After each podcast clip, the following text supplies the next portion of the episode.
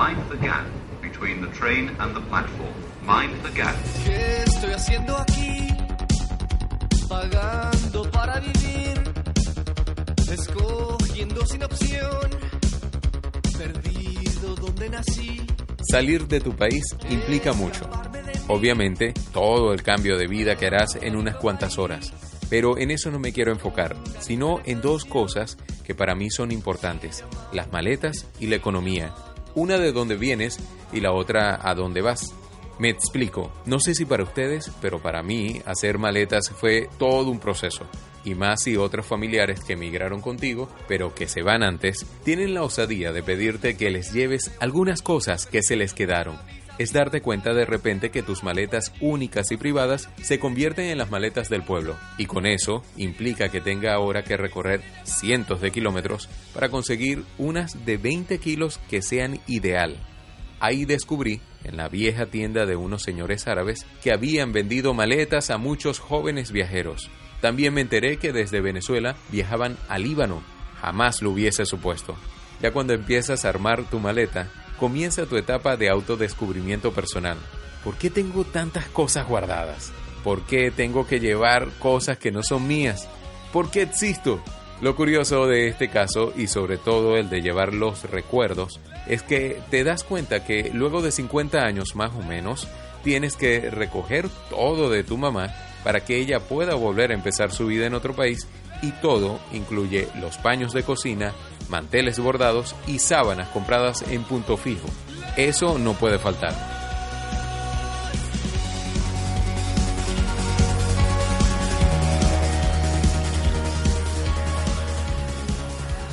Para poder juntarse con la gente que uno le tiene aprecio, ¿no? Y, y de alguna manera poder disfrutar eso. Creo que eso es una de las ventajas de el avance que ha tenido el ser Justamente humano. eso yo lo pienso porque mis abuelos, mi abuelo que se fue desde aquí, de- bueno, desde Tenerife a Venezuela, que él tenía 18 años y estaba dejando atrás a su mamá, a tíos, primos, la gente con la que creció, su niñez, pues, y ellos, ¿cómo se comunicaban? Imposible, tú te ibas en ese barco, no sabías si había llegado, si el barco había naufragado, si, en cambio tú, Y hasta que en no, cinco minutos, hasta que no llegue. Exactamente. Hasta que no llegue, nada. Y aquí, en cambio, tú llegas y ya en una hora consigues un wifi en donde sea, donde hayas llegado, y puedes avisar que llegaste bien y puedes estar en contacto con tu que familia. Mira, Sí, bueno, ¿sabes yo qué? creo... Yo, ajá. Sabes que aquí en España hubo una emigración bastante, o sea, no nada más a, a- a Venezuela y a Cuba. Sobre, en las Islas Canarias fue sobre todo a Venezuela y a Cuba. Pero en la península hubo muchísima emigración, sobre todo en la época de la guerra civil. Y estaban, hicieron un programa de televisión recordando como que las décadas, ¿no? Y uno de los programas, una de las décadas que recordaron fue la época esa de la emigración y hubo mucha gente que se fue a los países vecinos, a Francia, a Bélgica, Inglaterra, etc. Y era gente de campo. O sea, España estaba sumamente atrasada con respecto a sus vecinos. Y la gente que emigraba era gente de campo, que nunca habían visto ni siquiera, ¿sabes?, una ciudad y de repente se encontraban viviendo en París.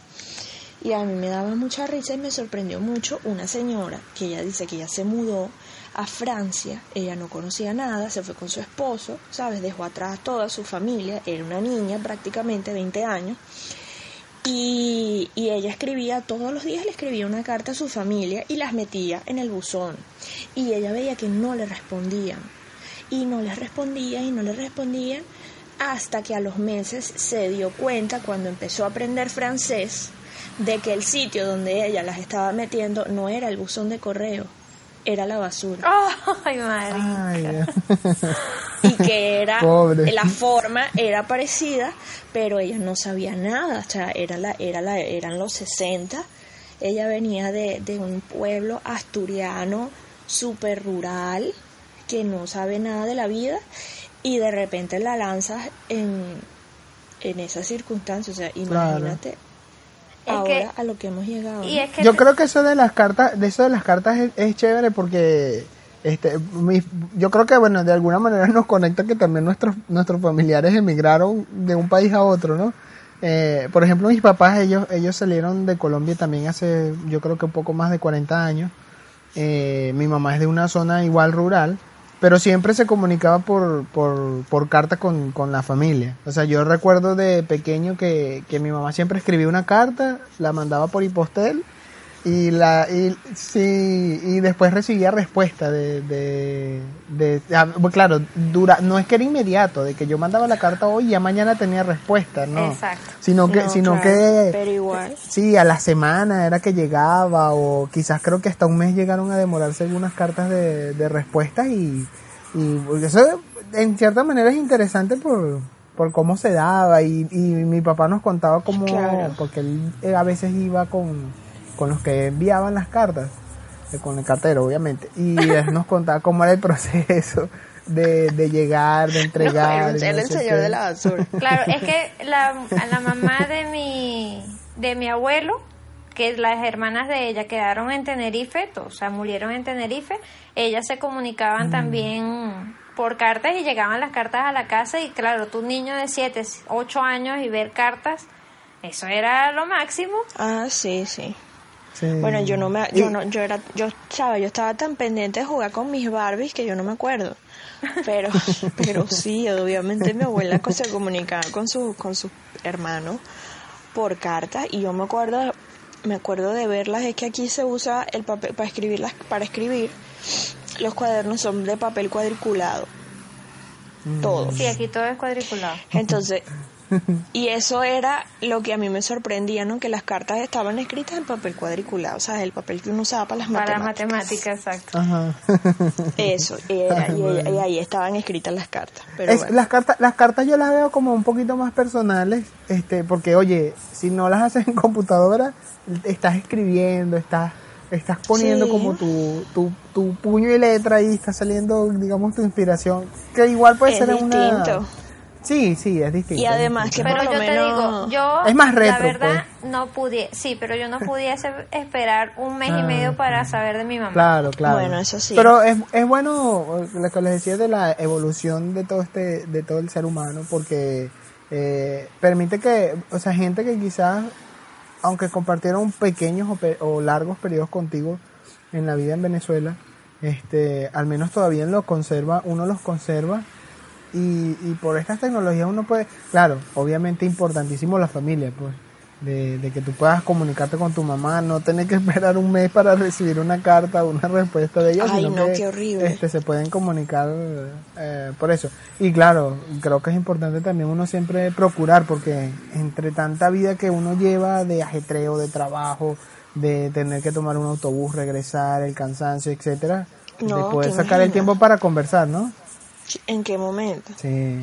Y además que la situación en la que uno está, si uno no recibe una respuesta, ¿sabes? Si tienes familiares en Venezuela y tú les escribes, les mandas un mensaje, les echas una llamadita y no te respondieron, o sea, tú te mueres de la angustia.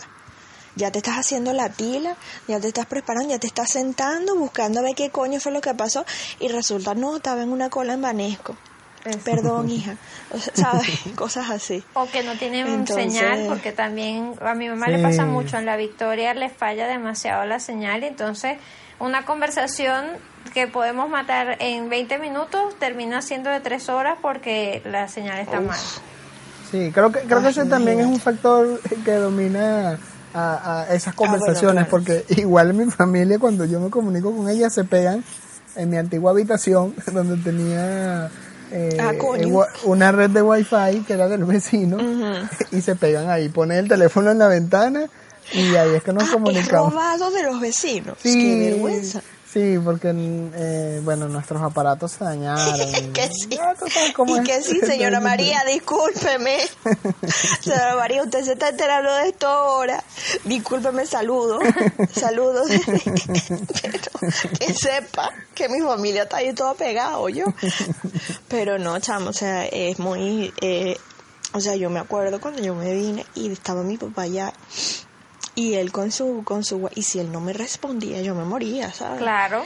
y era como que deja y él me decía deja la ladilla estaba en una cola en la seguridad social qué coño te pasa a ti sabes pero Claro, pero es que Pero es, que es yo muy sufría, es pues. complicado y además que por lo menos tu papá se quedó solo. Tu papá estuvo, bueno, su familia estaba ahí, pero no estaba ninguno de no él vivió solo y la pasó súper mal Entre eso, entre las comunicaciones, que son un poco lentas a veces con la gente que tenemos en Venezuela, y la diferencia de horario, Eso, Ay, eso, diferencia eso es otro horario no tema. me- hay, no hay me que, hay que aprender. no me hables que él y yo nada más llevamos una hora. Nada más tenemos una hora de diferencia. Una hora nada más.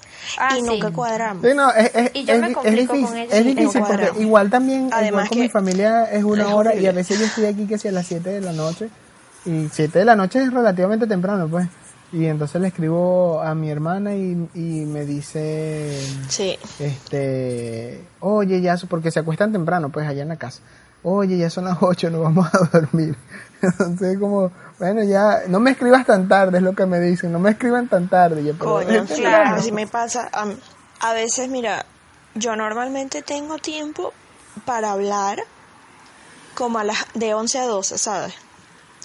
Porque yo llego del trabajo a las 4 mientras como y eso es mentira. Es una cosa que yo he adaptado de aquí que me ha quedado perfecto. Ha sido la siesta.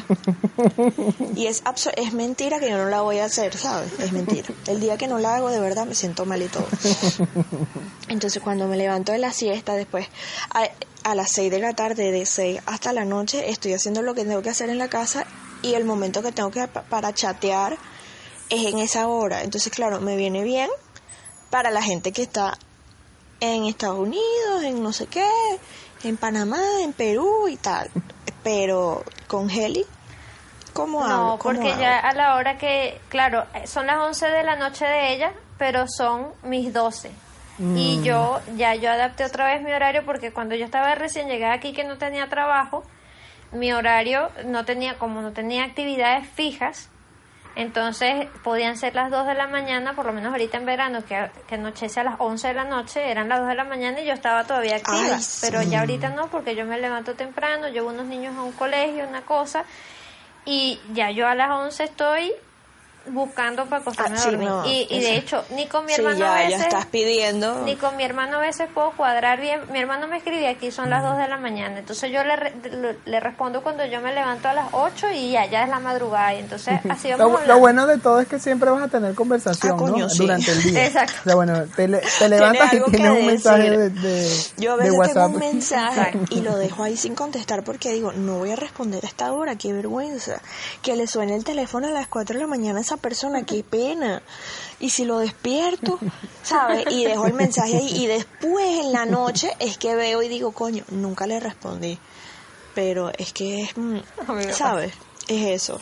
Como que, entonces, si no lo respondo en el momento, me pongo a hacer otras cosas, pero es que también uno intenta respetar los horarios de los demás y bueno, es un peo. pues. No, a, a mí de verdad que me gana la imprudencia allí en ese sentido, porque le estoy escribiendo a la gente y, y me responde, ya me estoy acostando a dormir, son las 2 de la mañana. Disculpa, hablamos, Vete a hablamos dormir, mañana. que mañana juega Alemania, anda a dormir y te mandan a dormir, ¿sabes? Sí. Tú, bueno, nada, gracias. Una, una cosa así, yo, oye, lo siento, ya. Y después así se me olvida el, y al día siguiente hago lo mismo, pues. Eh, todavía no me... Se o le pregunto. olvida. Sí, se me olvida. O, o le pregunto, ¿qué hora es por allá? Y entonces me echan el cuento y, y después ahí calculo. Eh, cuento las horas, las diferencias. Bueno, bueno, lo puedo escribir más o menos como a las 6 de la tarde. Igual se me pasa como una o dos horas después y, y ya vuelvo a escribir. Bueno, Pero yo- de alguna manera... Yo lo tengo en el teléfono para eso. Digo, ay, es buena, es buena, y, y busco, es buena hora para escribirle a ta, a ta. No, son las 2 de la mañana. no Eso yo lo aprendí de María. Alejandra también. Yo tengo los relojes de la gente. a ver, miro qué hora es en los lugares el antes de escribir. Ah, no, ya. Para saber, porque, ¿sabes? A veces, o a veces uno manda un mensaje y no te responde y resulta que es una hora imprudente. O están en el trabajo, que también es verdad, pues. Ah, ah, ¿Sabes? No todo el mundo tiene un trabajo permisivo que le permite pues responder un mensajito. Claro, por lo menos yo en mi trabajo no puedo, no puedo, de 12 a 6 no puedo tener el teléfono porque es un call center y Ah, claro. obviamente no puedes claro, tener claro, el hay que, teléfono. hay que, hay Ah, que no, y ser- con bueno, y, ellos sí, y mi eso, amor, eso yo también pasa, yo pues sí. que digamos por las responsabilidades o porque tienes que concentrarte en lo que estás haciendo que, que también hay que como que tener límite en ese tema de, eh, ¿cómo se llama? De la de, de usar el teléfono. pues. Pero yo creo que igual al final uno, uno va adaptándose ya sea utilizando recursos como eso. Yo no lo he utilizado, voy a ver si tomo el consejo, Mariale, de hacerlo de los relojes, de, de tenerlos todos en, en la primera Sí, pantalla claro, del eso teléfono. fue, eso fue cuando ella se vino, Sí. que yo estaba allá. Entonces, claro, era más la diferencia. Entonces ella me dijo, pero tú Ah, eres sí. gafa, pon en el teléfono también la hora de aquí y ya, porque cada rato le preguntaba, Mariale, ¿qué hora es allá? Mira, eh, eh, mucha gente dice que este Venezuela es como, o los venezolanos, para hablar mejor, es como la tapa del frasco. Ah. Pero eh, yo, yo ¿Y qué estoy de acuerdo decir también eso, la en algo frasco? No en sé, que- chama. A mí, a mí a veces algo- tienen que explicarme esas que cositas. somos lo máximo de lo máximo, lo top. que somos Ah, los máximos, sí. Exacto. Sabes Ya, que la- sí, ya, el, ya. frasco, Somos el lo frasco último, pues, lo último. Después de nosotros, el Exacto. cielo es el límite. Ajá. Sí, ajá. Pero, pero a eso, a- es que a eso, a eso iba. No siempre. Ah, porque la gente dice eso, de que somos la tapa del frasco, no sé qué, que somos los mejores, el cielo es el límite, etcétera. Pero de alguna manera también he leído otras opiniones en internet que dice que los venezolanos no son los mejores. Y también yo pudiera estar de acuerdo con esa premisa. ¿En qué sentido? En que, en Sí. que de verdad a veces no hacemos las cosas como tienen que ser y más cuando emigramos. Entonces yo, yo veo Si la esto. hubiésemos hecho bien, yo creo que no estaríamos aquí, ¿sabes? Sí, no, es que, es que, es, es que esa es la cosa, esa es la cosa. Si nos ponemos a comparar con, con eh, digamos, con algunas eh, sociedades latinas, eh, quizás algunas europeas de habla hispana, eh, por ejemplo España, eh, oye, yo creo que de alguna manera sí tenemos algunos aspectos que nos hacen no ser mejores, pero que sí nos hacen destacar. Eh, eso, eso creo que pudiera eso, ser la palabra. a eso es a lo que voy, porque yo tengo una opinión muy, muy bien formada ahora de, de España. Porque Ah, claro, es yo me vengo para España no porque mi sueño de toda mi vida haya sido venirme a vivir para acá. Yo me vengo para acá porque tengo... Exacto, a mí, a mí me pasa lo mismo. Exactamente. Yo me vengo para acá porque Uno no emigró para acá, porque no teníamos emigró las por- por, facilidades. sueño. porque ella y yo estamos en las mismas condiciones. Teníamos las facilidades de que tenemos un pasaporte que dice que somos de aquí. Punto. Por eso yo me vengo para acá. Pero precisamente estar aquí, convivir, crecer, primero te hace valorar, eh, porque yo no, yo no parto de la premisa de que el venezolano es lo mejor, porque no lo es. Porque el venezolano tiene una miseria muy grande en su cabeza y una, una falta de interés en educarse mayor aún. Y entonces, eh, sí creo Pero que te das lo que... cuenta que no eres, no eres, no estás solo. Que exactamente. No somos Ahora, ¿qué es lo que yo sí creo? Que los que nos interesamos en crecer y en ser mejores, sí somos los venezolanos cuatriboleados y sí somos arrechos. Y sí me incluyo, sí, porque así burde pasa y todo. porque yo veo la, veo la gente aquí en España y sí es verdad, aquí hay un avance, pero es porque ah, todavía hay generaciones de abuelos que vivieron la guerra, Sí. que vivieron eh, las dificultades, pero la gente de mi edad, es más, me atrevo a decir, gente siete años mayor que yo, hacia atrás, eh, o sea, No saben nada. no, no tienen conocimiento, De ningún tipo. no se interesan por tener cultura, no tienen, o sea, aspiraciones. Yo trabajo con un tipo que tiene 38 años y en este país que yo llegué sin nada, 400 euros era lo que teníamos. Claro, nos dieron asilo en casa de los tíos de Rafa, todo esto que nosotros tuvimos quizás un poquito de, de ayuda en ese sentido. En un año nos pudimos independizar él y yo por nuestra cuenta. Y este señor tiene 38 años de su vida viviendo en España con todas las oportunidades que hay en este país, porque las hay, porque las estoy viviendo, porque estoy saliendo adelante y todavía vive con su papá. Sí. Y es así. Entonces, aquí, aquí la gente, los que están afuera y no vienen aquí a vivir, tienen una falsa percepción de, De un la primer mundo. Del, del avance. Sí, España, España y, y yo hablo por España porque yo no conozco otro país, pero España no es un país de primer No. mundo. España es un país Bueno, de lo primer lo que- mundo lo que yo porque, pudiera rescatar- porque, y perdón que te interrumpa, ¿no? pero es un país de primer mundo porque está rodeado de países del primer mundo. Y porque está en. Europa, si pero ya España no estuviese en la Unión Europea, España si España es- estuviese a la deriva como nosotros, o sea, la economía de España no fuese Pero yo me que acuerdo es. que yo llegué- Porque tampoco som- somos de las mejores. No, para nada. Y yo me acuerdo que yo llegué y le dije a mi mamá, esto es Puerto Rico. O sea, yo me sentí que yo no salí de Latinoamérica. O sea, es exactamente lo... Me siento todavía dentro de Latinoamérica. Y la comparación que yo hago no es tanto con Venezuela, sino con Latinoamérica. O sea, en Latinoamérica tenemos como esa mentalidad de que somos los indios y somos, estamos por debajo y en realidad estamos súper avanzados con muchas cosas. Por ejemplo, yo, Sí. Heli pone el ejemplo de su trabajo. Yo por todo lo contrario, yo estoy trabajando con pura gente joven, puros niños. Y todos esos niños no tienen la oportunidad de estudiar. Porque aquí en España los estudios no son gratis, tú tienes que pagarlo y no es y no y es costoso. Y yo les hablaba a ellos de que de, de la UCB y la Carabobo, que eran totalmente gratis. Y, y les decía que, que, y les cuento, claro, para ellos es sumamente difícil de entender que la educación que uno recibió era una educación de primera. exacto. Porque la imagen que ellos tienen, que, que se tiene aquí de Venezuela, es la imagen de Nicolás Maduro hablando del pajarito. Eso no se ha superado. claro. Esa Es- imagen aquí no se ha superado. Entonces, y aquí la gente no te habla de más nada sino de Maduro. Sí. Entonces yo me acuerdo, mira, una, hubo un momento en, en una charla que estábamos hablando que, que yo cuento de que, que en Venezuela es sumamente eh, común las operaciones plásticas y que esto está totalmente industrializado y que los médicos son de primerísima calidad. Y hubo un momento que la, la muchacha que tenía enfrente me mira así con una cara así de sorpresa y yo le decía, allá se... Y, y me acuerdo que me quedé, le estoy hablando, le estoy dando un ejemplo y me quedé pensando en un momento y ella salió y dice que si había muchos casos de malas praxis. Y yo, malas praxis, ¿por qué?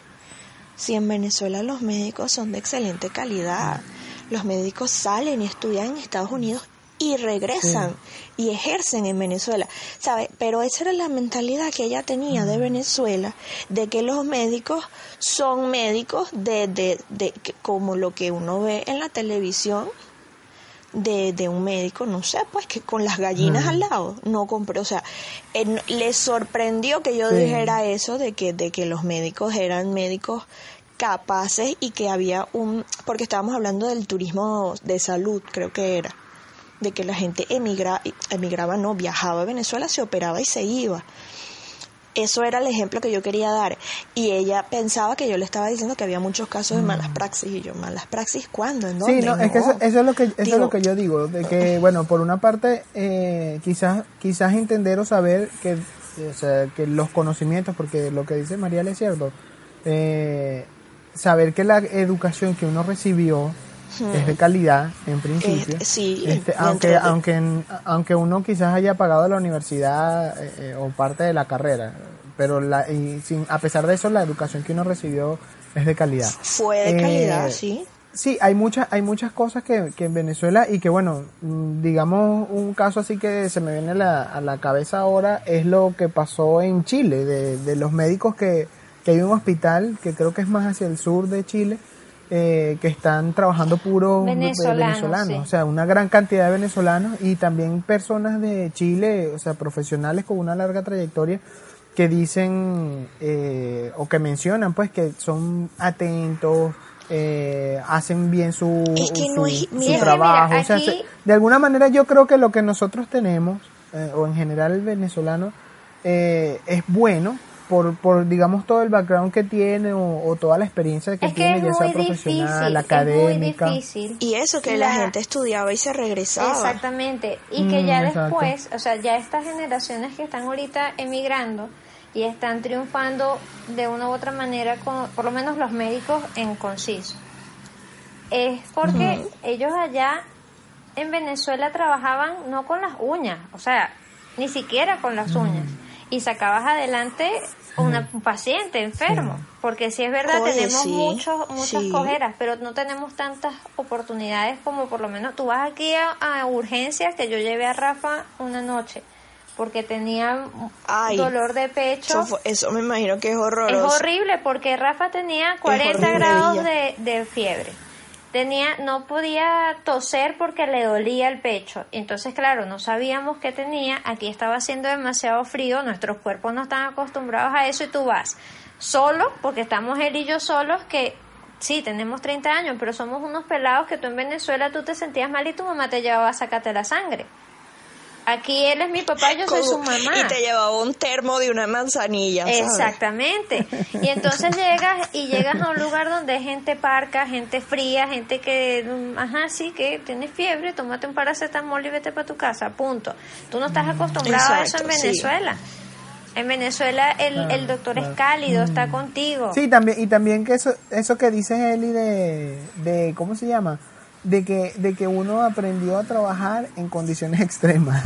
En cualquier, yo creo que en cualquier, sí, los maestros, los periodistas, todo el mundo ha aprendido como a, a trabajar más allá de, de tener la- de las cosas, o sea, a trabajar no solo con las uñas, sino bueno, a resolver. a resolver. Claro, es que, es que los venezolanos están en los dos extremos. Mm, exacto. En un extremo está lo que quiere, o sea, queremos hacerlo bien todo, y el otro lado están los que, ah, no, que me traigan la caja del. Sí, o sea, sí. eh, eh, no hay un punto medio en el, en, lo, en el venezolano. O están de un Sí, lado o están y, del otro. y bueno, yo creo que ese es, ese es el, el yugo con lo que uno tiene que lidiar. O, o tratar de estar fuera y hacer lo mejor que puedas. O, o bueno, quizás estar afuera, que ese también puede ser otro caso. Y espero yo que sean pocos casos. Y, A mí y me ha tocado, eh, lo es como, ese- sí, pero es como que Eso sería lo, lo mm, incorrecto. con lo que uno está acostumbrado y a trabajar y las herramientas que te dan aquí, tú dices, "Ah, ok, mi país no está tan mal, Exacto. ¿sabes? Porque Claro, me ha tocado. tiene- no, no- Y hay sobre que, todo el eso, tema no hay que laboral. el tema, Sobre que todo el tema el tema laboral. de malas políticas, mala economía, mala administración que existe Mm, actualmente. pero- no, pero, pero te das cuenta que había profesionales, había Mm, profesionales y personas que, que eran excelentes en su trabajo apar- aparte de y eso. había, y había trabajo para el profesional. Ah, esa es otra, esa es otra historia que también... Aquí la poca sí, gente que ha estudiado igual está en call center conmigo. Ahí hay un muchacho que hizo un- Mm. una especialidad en, en quimioterapia y esas cosas y está ahí emitiendo llamadas, vendiendo Yo doy internet. gracias de, de haber trabajado en Venezuela, ¿sabes? Porque me, di- me dio muchísimas herramientas para poder resolver aquí. A mí me, pasó que me tocó una jefa que ella, su trabajo era prácticamente de logística, que era lo que yo manejaba en Venezuela. Y hubo un caso muy gracioso, que ella tenía que manejar la, la logística de eh, unos extranjeros de un punto de la isla a otro. Y ella lo manejó con unos taxis. Obviamente, o sea, ella era mi jefa, yo soy su subordinada. Yo la veo que ella está hablando con los taxis, a mí ni se me ocurrió cuestionarla. Pues resulta cuando llegamos al, al punto donde íbamos a dejar los extranjeros, resulta que ella ni siquiera, ella ni siquiera pensó en cómo pagarle al taxi. Y los taxis estuvieron ahí 15 minutos esperando a que la mujer regresara para pagarle. Ella se había, ella se fue para otro sitio, pues, ¿sabes? Eso es una cosa que yo digo, eso es impensable.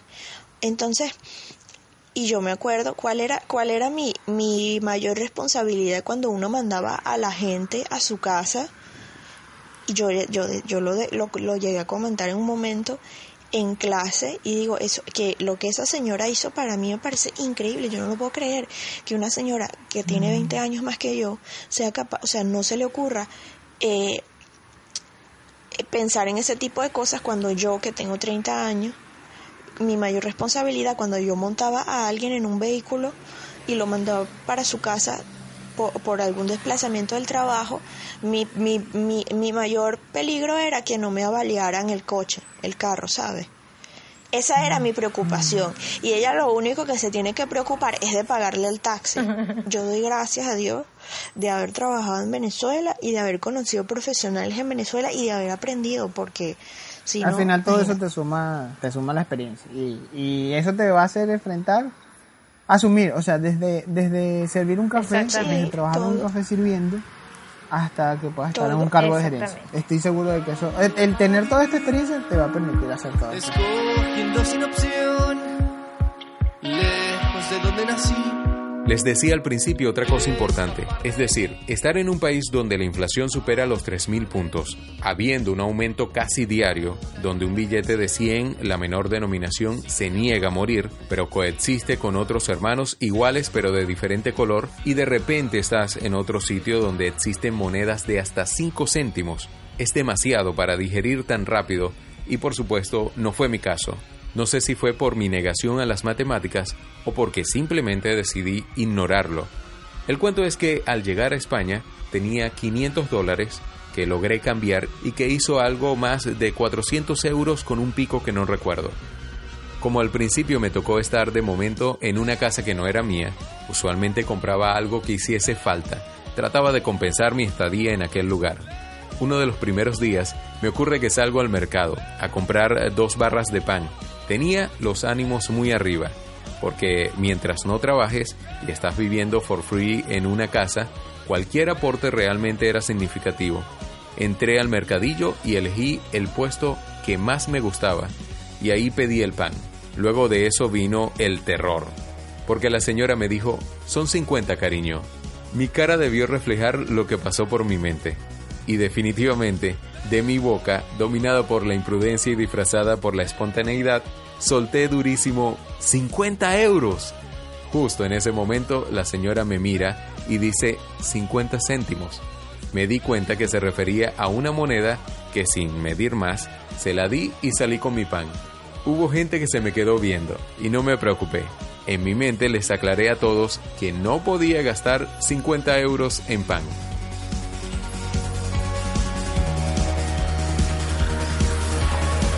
Mira, una, una cosa que, creo que es muy determinante para uno como persona que se va a vivir a otro país, eh, resulta ser las cosas que se va a llevar.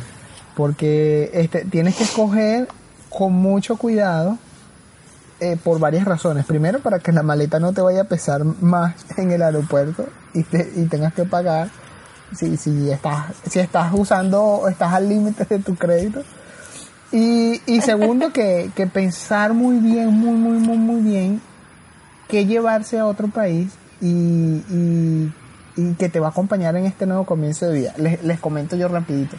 Cuando yo salí, yo me llevé, o me traje, como quieran decirle, eh, metí cinco, cinco cositas que me habían traído, como souvenirs que me regalaron en, en algún momento. Un, un Mickey que me regaló una amiga de Estados Unidos eh, una matrioska que me regaló una amiga de Rusia y un huevito que me regaló una amiga de África. Esas son tres cositas que, las tengo, sí, las tengo allí, eh, que son recuerdos, pues, y, de, cosas así como, como de ese tipo me traje nada más eso. Y de los libros, que de verdad yo tenía bastantes y me dolió muchísimo dejarlos, también me traje como cinco o seis, que, que han sido libros que para mí son importantísimos, pues. Y que obviamente no los podía dejar. La maleta al final, la maleta al final me...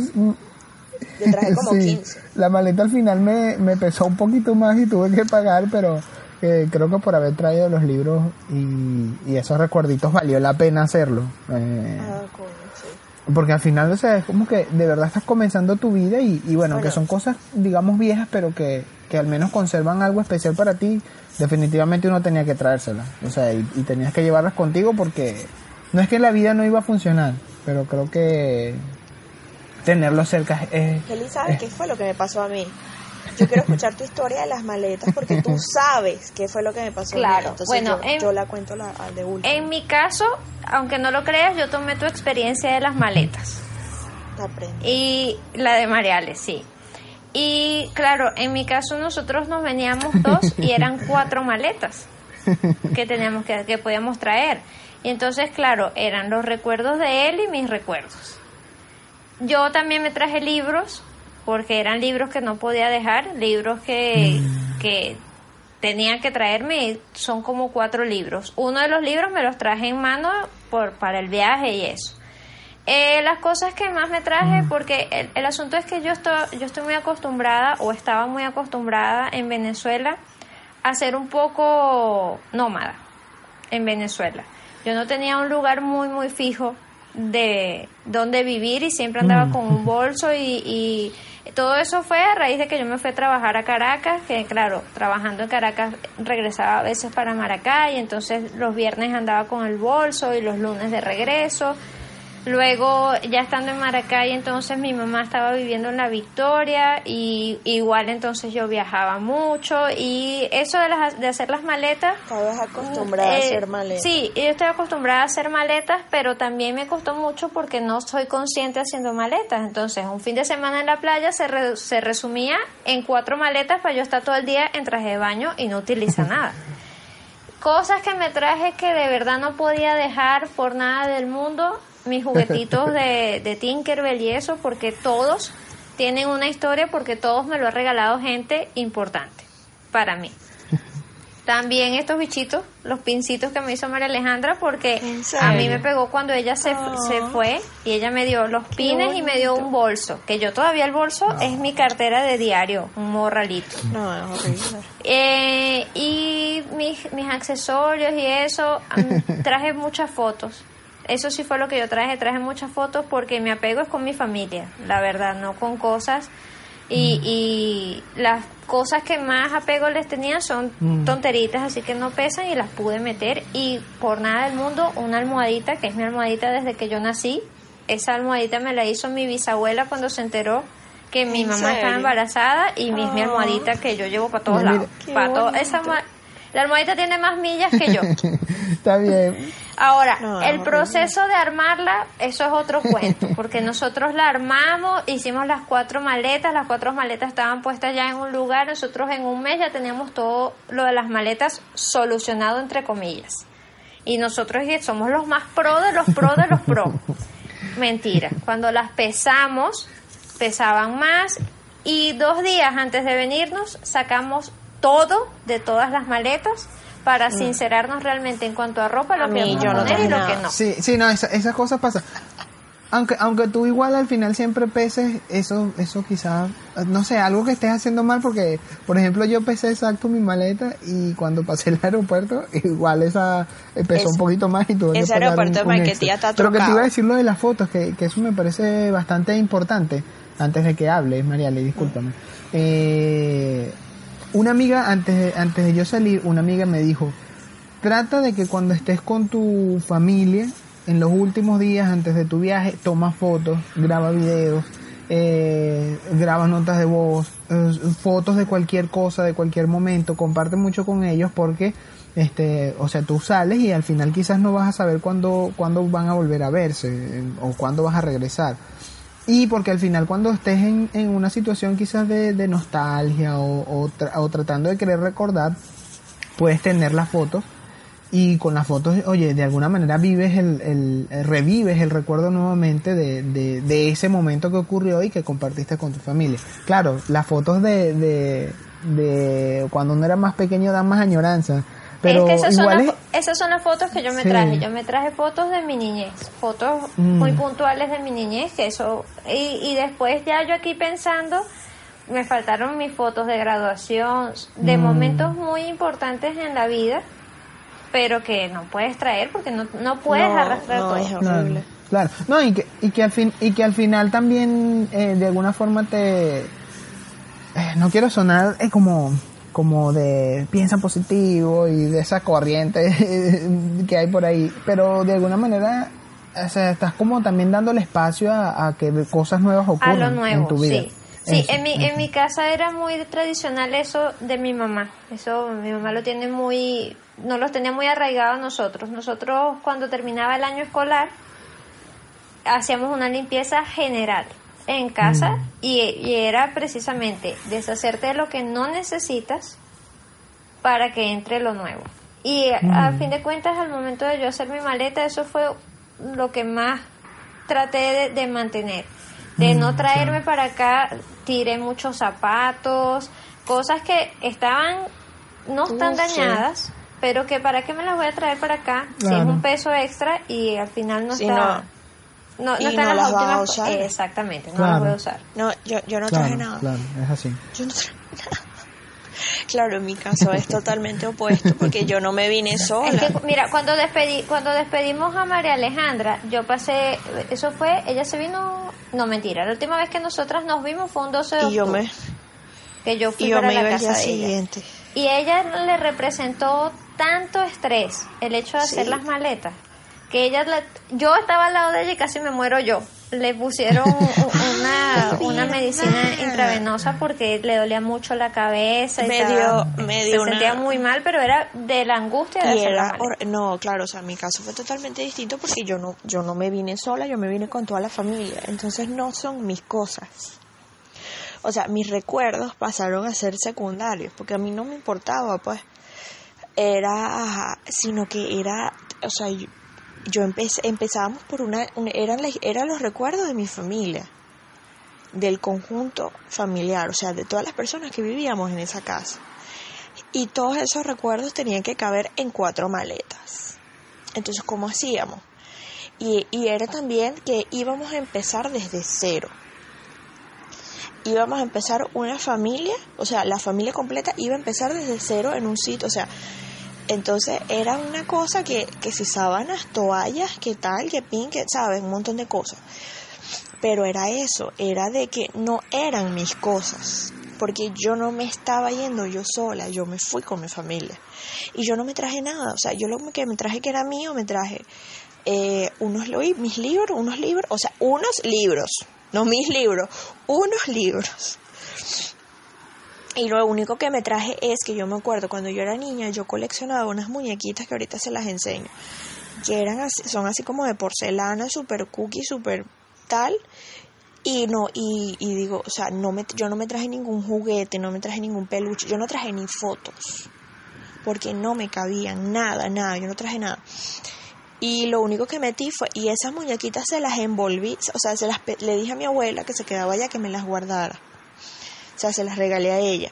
Y mi abuela me las envolvió, me dijo, toma, no, tú te las puedes llevar, que te caben. No me cabían. O sea, la maleta estaba que explotaba, no me cabían. Y entonces agarré la muñequita más pequeña de la colección, que era así chiquitita. Y esa fue la que me traje y la tengo ahí.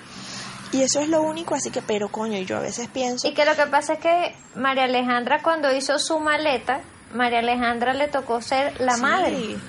Porque María Alejandra se tenía que hacer responsable de Ah. ella y de Pedro. Y era, y claro, ah, sí, claro, entonces- claro, ya me habías comentado. Entonces mi mamá me mandaba una lista y yo tenía que empezar a tomar decisiones de que, eh, claro, eh, mi mamá se vino y ella no sabía que se iba a quedar, porque eso fue así, pues. Ella se vino y ella se vino como que si ella se fuese a pasar unas vacaciones y no se trajo nada.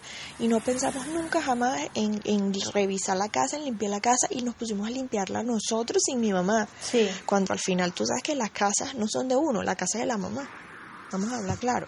Entonces, de repente me tocó votar, eh, me, me tocó tomar decisiones que le tocaban a mi mamá. Y que obviamente yo no le iba a preguntar a ella, ¿sabes? Mamá, ¿qué hago con esta sábana? ¿Sabe? O sea, había cosas que yo le decía, pero había cosas que yo, que yo veía y yo decía, no, mi mamá no me va a resolver, o no, mi mamá se va a angustiar y se va a poner todo, ay, que, que las cosas, ¿sabes? Porque también ella le daba mucho sentimiento. Yo, por ejemplo, yo soy capaz de resolver en el momento y ya después es que me da sentimiento.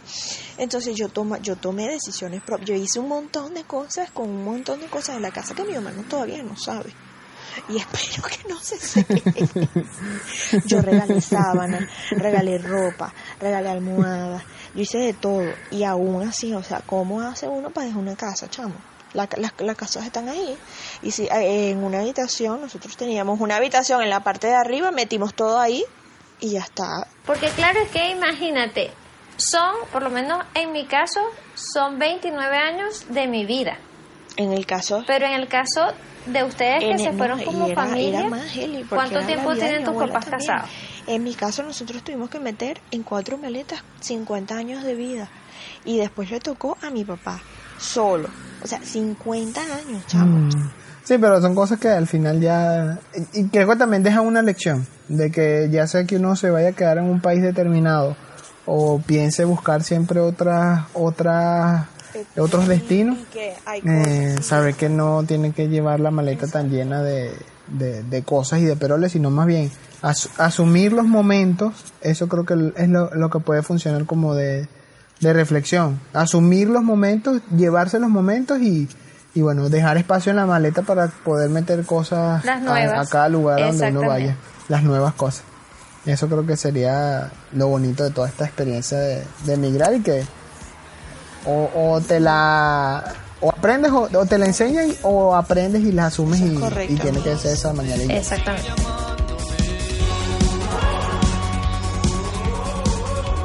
Las experiencias de trabajo siempre suelen ser las más frustrantes.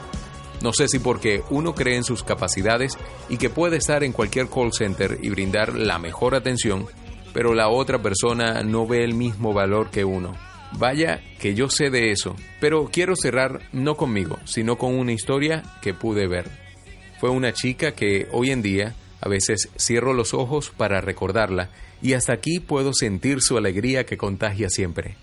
Un día estaba yo sentado en una plaza cuando de repente veo a esa misma chica acercarse a una heladería y como una película de esas americanas, tomó el cartel que estaba en la ventana que decía se busca muchacha de limpieza y la vi entrar.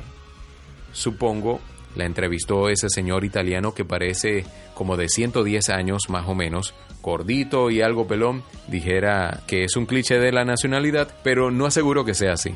También supongo que la citó para otro día o una segunda entrevista porque le había gustado su perfil, porque al salir estaba contenta. Creo que más que eso, se veía satisfecha. Además, la chica tenía bastante energía, que creo que ese trabajo momentáneo no sería nada para ella. Sin ánimos de parecer un stalker moderno, volví a sentarme en aquel lugar donde siempre lo hacía. Me fui temprano para ver a qué hora del día le había citado.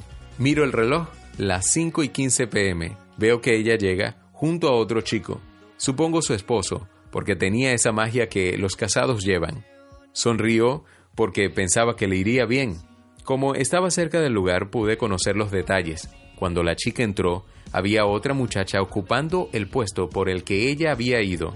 Las únicas dos cosas que alcancé a escuchar fue a otro señor, más joven, decir, Claro, padre, esta fue la chica que tú citaste hoy, no esa. Ah, vaya. Pues si tenemos otra vacante te llamamos. Seguí a la chica con la mirada cuando salió.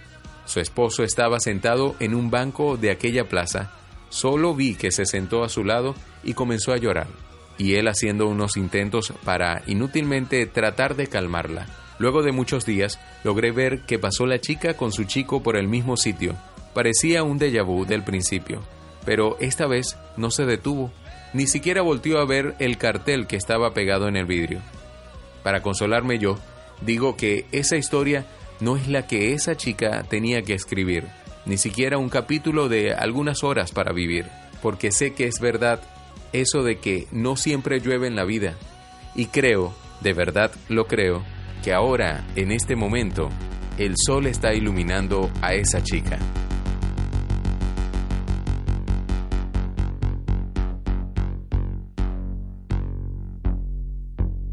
El podcast Más 58 es una idea original de Eric Morales y Héctor Villaleón. Agradecemos especialmente a Heli Peña, que desde hace un año y tres meses está viviendo en Valladolid, España, y a María Alejandra Costa, que vive en las Islas Canarias desde hace cinco años.